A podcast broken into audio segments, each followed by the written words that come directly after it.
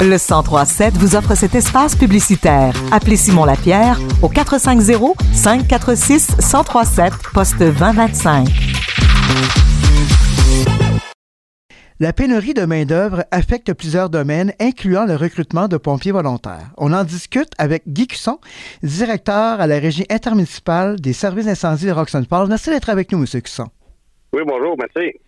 Le manque de relève au sein des services d'incendie est-il un phénomène généralisé? Et si oui, comment expliquer cette situation? Euh, oui, oui, c'est généralisé, regarde, puis on a notre association de l'ACTIC, nous autres, des services incendie du Québec, euh, qui essaye de tous les moyens d'essayer de, faire du recrutement, d'avoir des nouvelles méthodes de recrutement, tout ça. Fait euh, on travaille là-dessus, là. On essaye de faire comme des camps 911. On a fait ça l'an passé pour les jeunes de la polyvalente qui se sont inscrits. On a six candidats.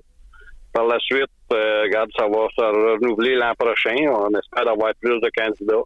qu'est-ce qu'on leur fait faire? C'est une semaine, en fin de compte, de, pompiers, qu'on leur fait pratiquer des appareils respiratoires, des échelles, euh, toutes les choses qu'on a en incendie pour, pour leur donner le goût de ça.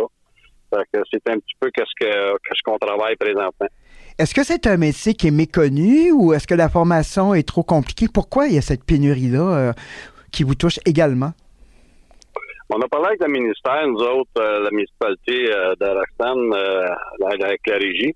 Puis on demandait, nous autres aussi, il y avait en fin de compte notre entraide qui fait le tour d'Itemville. On a demandé ouais, si c'était possible de baisser les heures de formation tout en gardant sécuritaire le métier qu'on fait. Puis euh, présentement, euh, le, nombre d'heures était, je dirais, plus élevé, mais là, ils ont descendu d'à peu près une vingtaine d'heures la formation. C'est sûr que c'est exigeant parce que on parle de beaucoup d'heures de formation. Donc, ça, ça a été baissé pour donner un coup de main, justement, à essayer de, occuper moins les personnes après le travail, puis ça, d'aller suivre la formation. Dans le Bas-Saint-Laurent, un pompier volontaire a fait ses débuts à l'âge de 16 ans en 2018 et une école secondaire de Trois-Pistoles souhaite lancer un programme de pompiers-études. Vous parliez tout à l'heure d'un camp 911 en région, donc c'est une solution qui est intéressante. Le camp, le camp 911, oui, c'est pour initier un petit peu les pompiers, mais qu'est-ce qui se fait? Qu'est-ce qui s'est fait? Il y a un projet pilote à Charlevoix avec les services d'incendie, mais c'est le service d'incendie qui s'occupe des jeunes candidats pour l'embauche et la formation. Que c'est pas la commission scolaire présentement, mais ça prend l'autorisation de la commission scolaire pour faire ces choses-là. Mais la personne, c'est sûr que ça travaille en incendie, qu'elle fait des pratiques ou qu'elle va sur des interventions, faut qu'elle soit couverte par la CSST.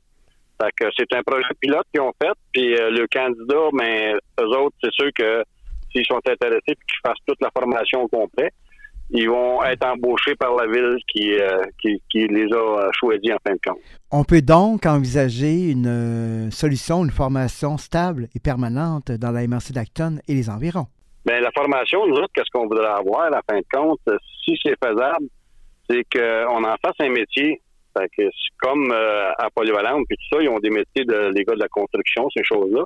Fait que s'ils pourraient choisir un métier, dire, mais moi, je voudrais aller à un incendie, fait que j'aimerais ça être pompier. Ben, de là, mais de dire, mais regarde, OK, là, euh, t'as tant d'heures par semaine que tu vas aller faire ça.